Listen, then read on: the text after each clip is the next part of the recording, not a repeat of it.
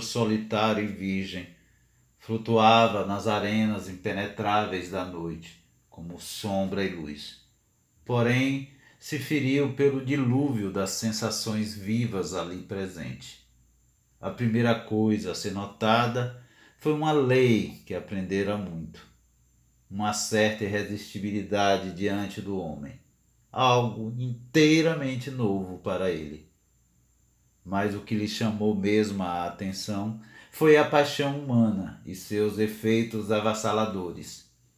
Então, ele, constituído de matéria silente, invulnerável e eterna, se fez atuar sobre a criatura carnal e dualista para auxiliá-lo.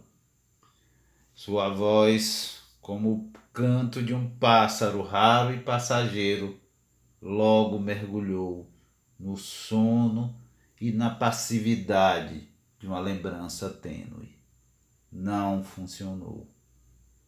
As sombras pardacentas daquela personalidade humana, como um muro intransponível, resistiram-lhe. Uma escuridão maior do que a da noite sobrepôs a qualquer ação angelical. Mesmo assim, em quase todas as direções se travou uma batalha descontínua e intolerável, por um tempo que o ser etéreo chamou de agora, e o homem de uma vida.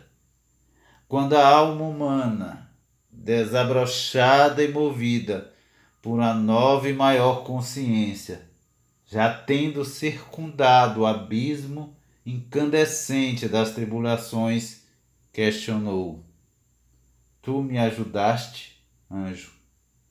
Este respondeu: Não consegui.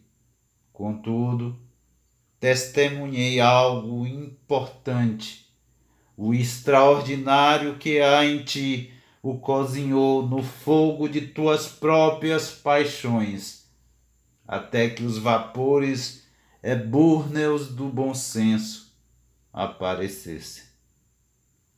Mensagem para o livro O Anjo e o Alquimista, de Carlos Costa França.